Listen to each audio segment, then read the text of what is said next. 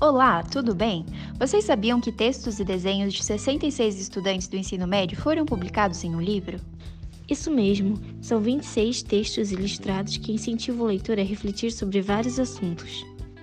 O ciclo da fofoca acaba quando chega aos ouvidos de pessoas inteligentes, quando se fazem de surdas diante de informações absurdas, conversas que não nos dizem respeito ou que espalham discórdia.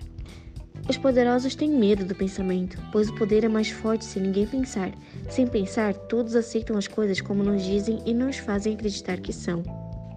Quando desistimos de pensar, estamos abrindo o caminho para a desinformação, corrupção, violências e desigualdades.